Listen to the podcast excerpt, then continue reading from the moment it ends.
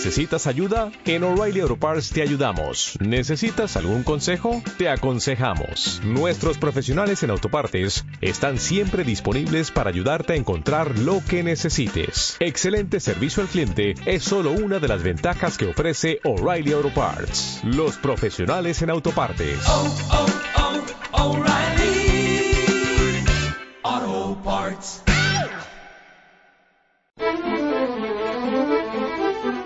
Estas especies que estamos nombrando, dorada, lubina, son especies de alto valor comercial. Son especies eh, con una carne muy apreciada y además muy ricas en, en esos ácidos grasos de cadena larga.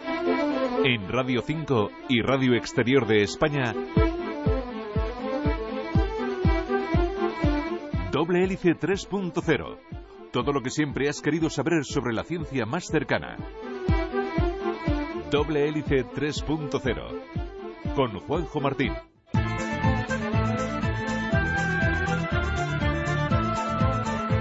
El cultivo de peces es algo casi tan antiguo como el hombre. Podemos encontrar registros de una incipiente acuicultura en las antiguas civilizaciones como la egipcia o la griega. Pronto se observó, claro, que cultivar peces era más fácil y más constante que pescarlos. Y desde entonces la cosa no ha parado. Ya es muy común ver en nuestras costas las jaulas donde se crían especies como la, lubina o la dorada. Y es igual de normal encontrar en nuestras pescaderías pescados y mariscos llegados de técnicas de cultivo. Varios autores defienden que la acuicultura es la única esperanza a las millones de bocas hambrientas que tenemos en este planeta. Una manera quizás también de proteger los océanos contra la sobreexplotación de las especies. La acuicultura ya representa el 50% del pescado consumido. Pero también hay quien no lo ve con buenos ojos. Hablan de la contaminación de los fondos, de la mala calidad del pescado y del uso de antibióticos. Y en todo esto, evidentemente, la ciencia tiene mucho que decir, sobre todo a la hora de incorporar nuevas especies a los cultivos y hacerlo de una manera eh, cada vez más segura y respetuosa con el medio ambiente. Hoy les hablaremos de acuicultura y del proyecto Diversify. Doble hélice 3.0 y para hablarnos de acuicultura y de este proyecto, tenemos con nosotros a Covadonga Rodríguez, que es profesora titular del Departamento de Biología Animal, Edafología y Geología de la Universidad de, de La Laguna y responsable también en esta universidad del proyecto Diversify. Hola, Covadonga. Gracias por estar con nosotros. Ay, ¿qué tal? Un placer tenerte con nosotros. Y también a mi izquierda, compañero de departamento de la misma universidad, José Pérez. ¿Qué tal, investigador de ese Hola. departamento? Hola, buenos, buenos días. Bueno, en primer lugar, y en este esquema donde vamos de lo más general a lo más concreto, me tendrán que explicar o definir un poco mejor a lo que lo he hecho yo, qué es la acuicultura. Bueno, la acuicultura en general se considera una actividad eh, para desarrollar organismos eh, vivos, bien sean animales o, o, algas, que cada vez tienen más interés, eh, bajo condiciones controladas y normalmente es para la producción de alimento. Si bien en el último tiempo está adquiriendo mucha relevancia otro tipo de cultivos destinados a farmacología uh -huh. o incluso biomedicina, aplicaciones biomédicas. Son como, como granjas marinas, para sí, entendernos de, de, alguna manera. Uh -huh. eh, hemos visto que la acuicultura posiblemente es el sector de producción de alimentos eh, con un crecimiento más acelerado en los últimos años. ¿Por qué? ¿A qué se debe ese eh, crecimiento tan grande en los últimos años? Bueno, eh, las razones son varias, pero eh, una de las razones principales es eh, la gran extensión de, de, mar que tenemos y en general de superficie acuática en el mundo y la necesidad de, de proporcionar sobre todo proteína, proteína eh, como alimento. Y, y, en ese sentido, pues es una es una actividad que tiene un potencial tremendo y, y ha crecido casi a un ritmo de un 10% en los últimos años, principalmente en Asia. China es el primer productor mundial y hace una acuicultura muy diferente a la, al concepto que tenemos de acuicultura a nivel europeo, que es otras especies y otra tecnología. Vamos a hacer un ejercicio de imaginación. Vamos a imaginar que hoy por hoy no existe la acuicultura. Todos los peces eh, que, mm, eh, que usamos y que lo usamos para alimentarnos los extraemos de la pesca. Eh, La cesta de la compra sería muy diferente, ¿verdad? Las especies que podíamos consumir serían muy diferentes. O sea, ¿qué cambiaría? ¿Qué, diferencias habría si no existiera la acuicultura? Y tuviéramos que recurrir a los barcos de pesca para todas las bocas de, de la humanidad.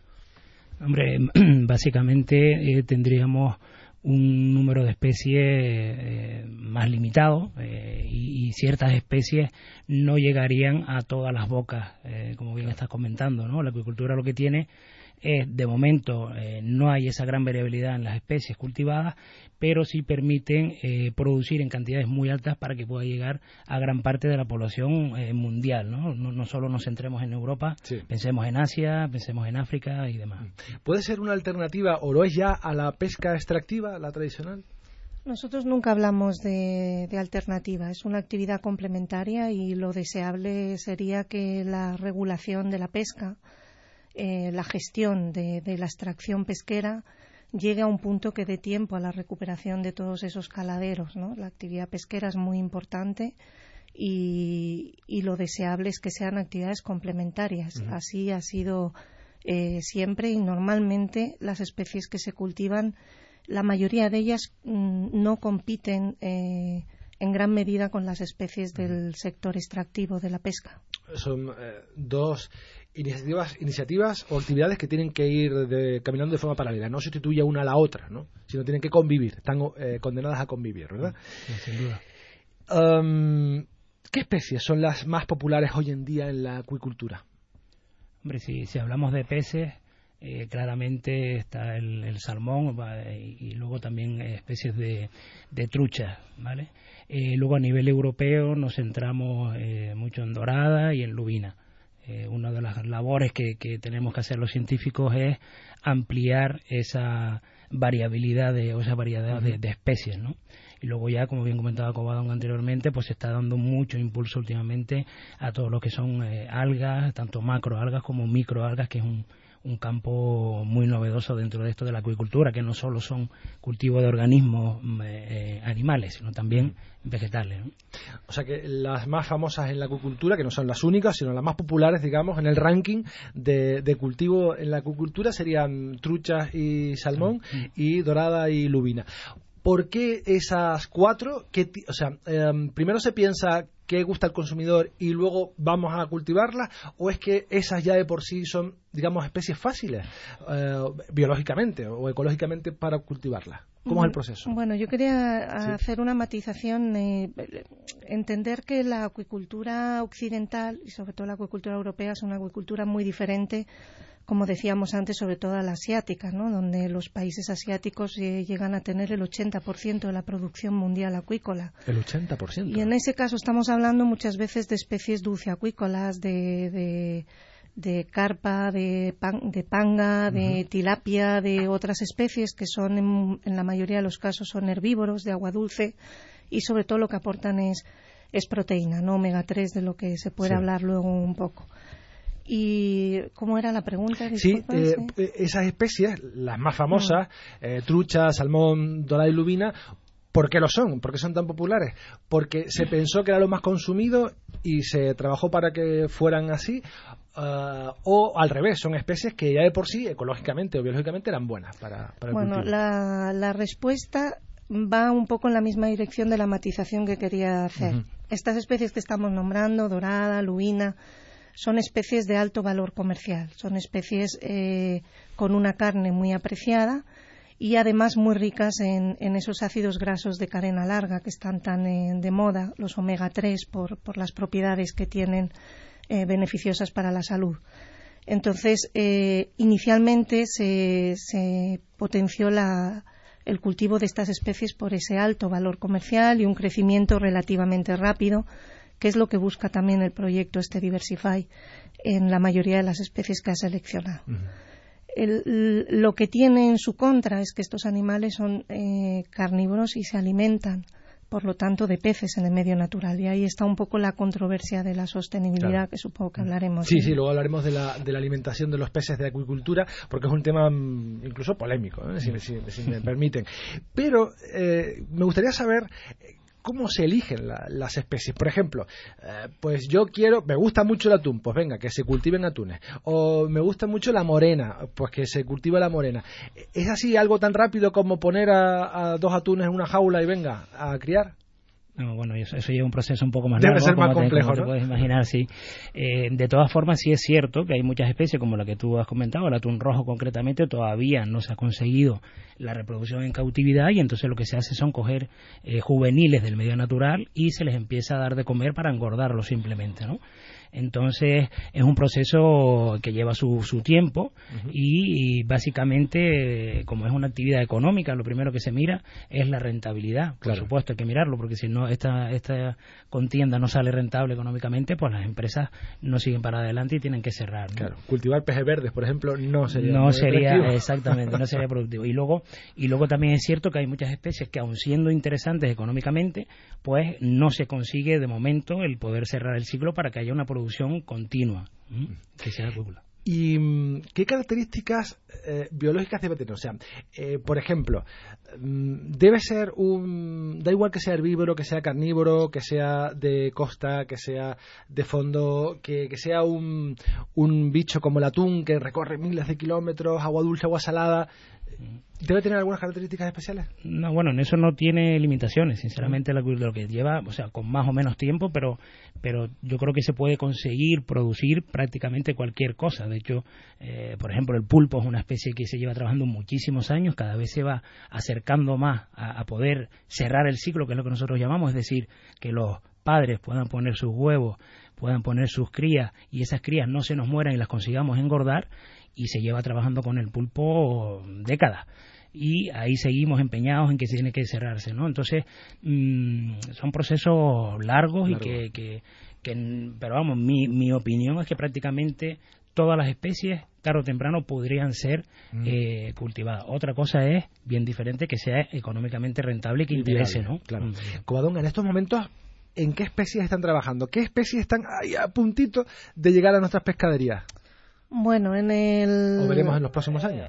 En el proyecto Diversify, precisamente se seleccionaron especies en las que la tecnología de cultivo a nivel científico estaba bastante avanzada. ¿no? En el atún, por ejemplo, eh, no ha entrado en este, en este proyecto, pero sí es una especie de mucho interés por su crecimiento, su carne. Se han conseguido algunas puestas en cautividad, pero le falta mucho. Entonces, por ejemplo, eh, en el proyecto Diversify que acaba este año, que, son, que estamos en el quinto año, el medregal, una seriola, en la que Canarias tiene mucho que hablar en ese sentido, una de las especies, eh, es una especie con mucho potencial. Se ha avanzado bastante en la reproducción y en la cría larvaria durante el proyecto. Si hay una continuidad, yo creo que se va a consolidar bastante como, como una eh, oferta interesante. Esa es una de las que entrará eh, pronto en el, en el mercado. Luego en Diversify hay otras especies que están más avanzadas. De hecho, está la corvina, que ya es una especie muy apreciada y que viene también de acuicultura, que se han mejorado mucho a nivel genético, sobre todo en, eh, a lo largo del proyecto. Y hay una lisa, el, el el mugil cephalus, que es muy apreciada en el Mediterráneo, sobre todo no solo por la carne, sino también por la gónada. Entonces esas son especies, la perca, la perca del Nilo es otra de las especies que está bastante avanzada. Entonces son Sí. especies posibles. Si quisiéramos introducir, un, como lo están haciendo, una especie en el mercado, si tenemos que realizar un proyecto de, por ejemplo, eh, el atún rojo. Eh, queremos que dentro de 10 o 15 años esté ya en las pescaderías y sea de, íntegramente de acuicultura. ¿Cuál sería el proceso de investigación? ¿Por dónde deberíamos empezar y qué camino deberíamos seguir en los próximos años? ¿Por dónde se empieza?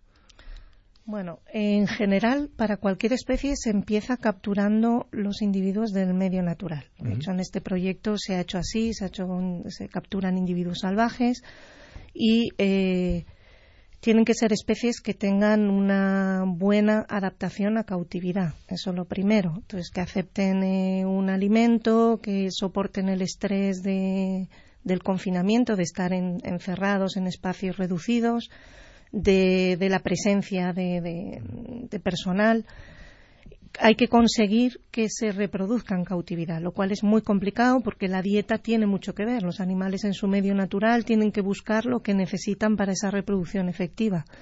Entonces, ese es el siguiente paso. Luego, obtener larvas que sean viables y después eh, obtener una- un buen engorde que lo deseable es con una alimentación eh, apropiada. ¿no? Y ahí es donde entra un poco el tema Claro. de los piensos. Eh, me imagino que mm, las jaulas que vemos en, en nuestras costas, por ejemplo, mm, solo representan un proceso, una parte de ese proceso, ¿no? Ahí no pasa todo, no están las larvas, no están los huevos. Habrán otros sitios donde se hacen esos cultivos, ¿no? Sí, exacto, exactamente. Eh, nosotros eh, lo que estamos acostumbrados aquí en Canarias es a ver eh, jaulas y ahí solo se produce el, el proceso de engorde. Ujú. Entonces, como tú bien apuntas, previamente a eso hay unos eh, lugares en tierra que se llaman hatcheries, donde se, o criaderos, vamos a hablar en Sí. la terminología en castellano, eh, donde se producen esas semillas, se mantienen a los reproductores, a los, a los padres, y eh, se cultivan en las primeras fases. Y después de ahí ya son pasadas a, a la jaula. Aquí en Canarias, afortunado o lamentablemente, no hay eh, hatcheries que, que produzcan esas semillas, eh, entre otras razones por la falta de producción que tenemos ahora mismo y eh, también por la falta de espacio. Porque me imagino, no he visto ninguna, pero no debe ser una pecera con peces. Debe un poco recrear la- lo- el ambiente natural de, Sí. de ese animal, ¿no? Con agua en movimiento, oxigenado, en fin. Debe ser más complejo de lo que podemos imaginar. Sí, tiene muchas secciones diferentes, o sea, tiene una sección solo para los reproductores, otra sección solo para los huevos, otra sección solo para las larvas, que son las crías recién eclosionadas, otra sección solo para el alimento, eh, zooplancton y fitoplancton, que hay que darle de comer a, esos, a esas crías cuando son pequeñas. Es un, es un sistema muy complicado y muy hermético. ¿eh? Entrar en una hatchery no es como si estuviéramos en la plaza de, No, ¿no? de la Candelaria y hay muchas eh, limitaciones de, de acceso, o sea, son realmente lo- lo- los focos cerrados de esta actividad están ahí. Curioso. Pues eh, hemos llegado ya a nuestro ecuador del programa, línea que nos marca que tenemos que dar paso a nuestro habi- habitual reportaje donde hablamos de investigaciones, eh, en algún caso, en alguna ocasión curiosa como la de hoy.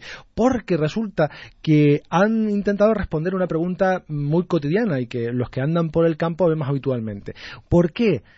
¿A qué se debe la presencia de más conejos en las cunetas de las carreteras? Pues lo han respondido.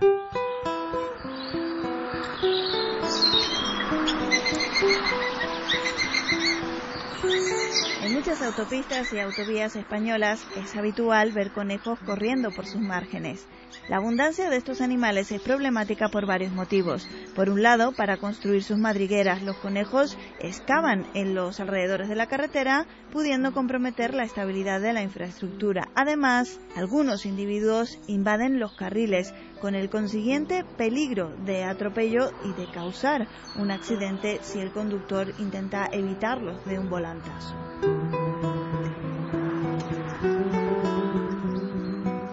Además, la abundancia de conejos y la carroña creada por los atropellos atraen a otras especies que se aproximan al tráfico en busca de comida y a su vez sufren atropellos. Ejemplo de ello son los mamíferos carnívoros o las aves rapaces. Aunque se han llevado a cabo algunas acciones correctoras como el refuerzo de las vallas perimetrales de las autopistas con mallas de pequeño tamaño y anclajes al suelo, estas medidas parecen tener una efectividad limitada. Con el objetivo de entender mejor qué aspectos favorecen la abundancia de conejos junto a las infraestructuras, investigadores del Grupo de Ecología y Conservación de Ecosistemas Terrestres de la Universidad Autónoma de Madrid han realizado un estudio que ha abarcado 130 kilómetros de autopistas en Castilla y León. Los investigadores midieron variables que caracterizaron tanto las condiciones ambientales generales como el tipo de vegetación en el entorno o las condiciones climáticas, así como las condiciones puntuales de los márgenes, para determinar si las poblaciones de conejos eran una realidad inevitable en los márgenes de las autopistas o si por el contrario se trataba de una respuesta a los cambios ambientales generados por la propia infraestructura. En concreto, los aspectos más importantes fueron la presencia de vegetación herbácea o arbustiva y la anchura en metros de los márgenes. Otro resultado destacado es que los márgenes de las autopistas facilitan la ampliación de los rangos de distribución de la especie. En aquellas zonas donde los usos del suelo no permitían el establecimiento de poblaciones de conejo, como los campos de cultivo intensivos, los márgenes servían de refugio a la especie y potencialmente como vías de dispersión. Las conclusiones del estudio son de especial interés por dos motivos. Por un lado, se demuestra que una especie silvestre es capaz de aprovecharse de los cambios ambientales generados por las actividades humanas y establecer poblaciones densas gracias a ellas. Por otro lado, se aportan claves para gestionar las poblaciones silvestres potencialmente dañinas. Así, el tamaño crítico de los márgenes se estima en 10 metros de anchura, por debajo de los cuales las poblaciones de conejos serían muy reducidas. En Radio 5 y Radio Exterior de España, Doble Hélice 3.0. Seguimos en doble hélice 3.0, Radio Exterior de España y Radio 5. Hoy les estamos hablando de acuicultura. Le estamos hablando con Covadonga Rodríguez y con José Pérez, de la, ambos de la Universidad de La Laguna. Hemos hablado ya, hemos hecho una, casi una, una introducción magistral al mundo de la acuicultura y para este último tramo de doble hélice nos gustaría hablar de la nutrición, que también es uno de los aspectos más controvertidos dentro de la acuicultura, que comen, que no comen. Eh, he leído que por ahora, o quizás no está actualizado este dato, para mm, alimentar a un kilo de doradas se necesita en torno a 4 kilos de otras especies de peces. Em, ¿Este dato está actualizado? ¿Es así? ¿No es así? Eh, bueno, eh, afortunadamente eh, ese dato ya se ha mejorado bastante. Estamos hablando de un dato de hace aproximadamente unos 5 o 6 años, ¿no? Y la investigación, afortunadamente, como decía, va muy rápido. Entonces, ahora mismo, el dato medio, estamos ya, hemos bajado a 2 kilos de, de, media, ¿vale? De, de, de otras especies. y, y la, una de las líneas de investigación mm, a nivel mundial es que esa cantidad todavía siga bajando, claro. Es, por ahora estamos en, hace falta dos kilos de otros animales para alimentar un kilo de dorado de lubina, pero claro, hay que seguir bajando eso para hacerlo más sostenible. De forma general, ¿de qué se alimenta los peces de acuicultura? ¿Qué comen? Vale. Mm, volvemos otra vez un poco a, a, a matizar que la mayor parte de la acuicultura no es de peces carnívoros, ¿vale? Entonces es una es un aspecto que es importante resaltar. Si hablamos de dorada, de lubina, rodaballo y de salmón, sí estamos hablando de peces carnívoros, donde es muy importante la investigación asociada para bajar ese consumo de, peces pequeños, de pequeños pelágicos del medio marino, eh, para producir harinas y aceites de pescado. Eh, como decían en Occidente, eh, lo que comen los peces está tremendamente controlado. Este, este sábado estábamos en una feria en la Orotava y varias personas me dijeron, es que comen pienso. Entonces, realmente eh, comen pienso la, los, los, pollos que comemos y comen pienso los conejos y comen pienso la mayoría de la ganadería eh, uh -huh. que consumimos hoy en día. Y por suerte, bueno, nuestra especialidad es nutrición y al menos aquí en Canarias durante mucho tiempo hemos estado asesorando a las empresas, analizando lo que traen los piensos, qué composición tienen, qué fiabilidad y aconsejando a los empresarios qué piensos eh, eh, comprar para alimentar los peces. Fundamentalmente, los peces carnívoros deben ser alimentados con harinas y aceites procedentes de pescado. Lo deseable sería que esas harinas y esos aceites procedieran de la, poca, de la propia eh, pesca extractiva, de los desechos de la pesca. Eso ocurre en algunos países de Latinoamérica, eh, Chile sobre todo, eh, Perú tiene una producción altísima de harinas y aceites de pescado porque hay barcos, factoría, que acompañan a los, a los, a, a los barcos de arrastre y, y, eso no se ha hecho durante mucho tiempo en Europa. Europa ahora tiene una normativa muy dura en que obliga a los pesqueros a subir todo lo que han cogido y a que no haya esos descartes claro. para hacer una evaluación seria. Entonces, que no tirar por la borda lo que sobra. Exactamente. Todo eso sería muy, muy aprovechable para alimentación. Esa es una de las líneas más potentes de trabajo. Porque aunque lo deseable es no, no consumir tanto pescado del medio natural para alimentar peces de cultivo, uh -huh. También es verdad que esos animales, para estar sanos y para aportarnos los omega 3 y la proteína que necesitamos, tienen que tener esa alimentación saludable. Es muy importante controlar qué es lo que se le está dando y no sustituir por otras fuentes que sean menos saludables. Entonces hay que encontrar ese equilibrio de sostenibilidad, de calidad nutricional y de seguridad alimentaria, que es en lo que trabajamos. ¿Y qué pasa con el sabor? Que es algo que también nos, nos hace decantarnos por uno u otro, eh, que al final, fin, eh, lo- es lo que queremos también. Bueno, sí, que sea nu- nutricional y que fin, sea muy bueno, pero vamos, el saborcito también es Sí, interesante, sí, ¿no? sin duda, sin duda. Eso por ahí eh, él entra al consumidor eh, Claro. eh, por la vista y por el sabor, ¿no? Está claro que diferencias hay, o sea, sería una tontería negarlo. Pero también lo hay en conejo salvaje y en conejo cultivado, o sea, todas las especies son. el- la acuicultura a mí me, gusta llamarla para que la gente le quite el miedo ese que tiene, que afortunadamente cada vez es menor.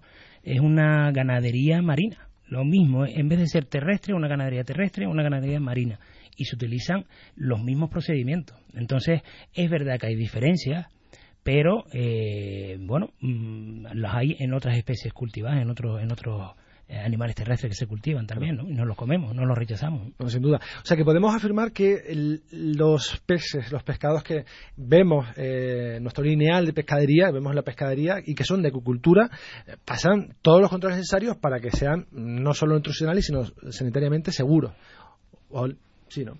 Yo a nivel euro- eur- europeo, desde luego, los controles son tremendos. Es una actividad que en, en todos los aspectos eh, tiene una normativa muy, muy dura y muy estricta. No solo en eso, sino también en el impacto ambiental de las jaulas, en un montón de, de aspectos eh, se está velando por, por el medio ambiente y por el consumidor. Que hay muchísimo trabajo que hacer, que se puede mejorar mucho, que podemos buscar otras especies que demanden menos pescado eh, del medio natural y que puedan hacer una conversión sin, de una manera más sostenible. También es verdad, hay 30.000 especies de peces, tenemos una investigación por Claro. delante tremenda, pero bueno, nosotros consumimos ese pescado, lo analizamos y, y lo hacemos con tranquilidad. Me gusta más una lubina salvaje, porque no lo, no lo voy a decir. El pescado está confinado, se mueve menos, acumula más grasa, el, el alimento lleva más grasa porque debe crecer a una velocidad determinada para que sea rentable y ese es el trabajo nuestro de los nutricionistas, mm, pedir un poco que se vele por encontrar un equilibrio y, y que cada vez sea más parecido al, al medio natural y más saludable, eh, pero sostenible con el medio ambiente. Volvamos a la alimentación, que por otro lado es la especialidad de las dos personas que tenemos hoy aquí en esta mesa. Eh, ¿Qué puede aportar la investigación en, en alimentación de agricultura para mm, vencer o mejorar eh, todos estos problemas que estamos teniendo de, eh, mm, de- de sabor del alimento, de eh, nutrientes en el alimento, en el pescado, de mejor eh, conciliación con el medio ambiente del entorno, todo eso. ¿Qué puede hacer la alimentación o la investigación en la nutrición de la acuicultura para mejorar esto? Sí, mira, eh, básicamente nuestro trabajo ahora mismo, una vez eh, garantizado absolutamente en la calidad de ese producto, ¿vale? Pues no es que lo diga yo, sino que con los controles que tiene a nivel sanitario eh, el- pasan sobradamente todos esos controles. Nuestra función ahora mismo es eh, lo que estábamos hablando antes, o sea, tenemos que buscar un equilibrio entre el, el consumo de peces pelágicos para fabricar ese pienso y que su calidad, no digo nutricional que la tiene, sino eh, a nivel de salud, eh, a nivel de- del aporte de omega 3, lo consigamos mantener. Porque la, la FAO recomienda el consumo de pescado y recomienda unas cantidades de omega 3 que están perfectamente estipulados si eres mayor de 60, si tienes problemas cardíacos, si eres una madre la- eh, en periodo de lactancia, si eres bebé, si tienes problemas cardiovasculares, está todo marcado eh, precisamente. Entonces nuestra función principal ahora es vamos a eh, hacer la actividad más sostenible reduciendo la cantidad de ingredientes que vienen del mar, pero a la vez sin perjudicar el- el- los beneficios que tiene su consumo para la salud humana. Y ya solo nos queda prácticamente un minuto. Eh, ¿Qué pretende aportar este proyecto a la acuicultura en, en Europa? Bueno, como el nombre dice, Diversify pretende diversificar un poco la oferta acuícola y lo, lo hace a través de especies que están ya muy avanzadas en su tecnología de cultivo para intentar solucionar esos cuellos de botella. Y en ese sentido, sobre todo a nivel de reproducción y a nivel larvario, se ha avanzado muchísimo. Pues Covadonga Rodríguez, eh, José Pérez, ambos investigadores de la Universidad de La Laguna, muchísimas gracias por haber estado con nosotros y enhorabuena por el impulso de este proyecto. Muchas gracias. Gracias. Gracias a ti por invitarnos. Hasta luego.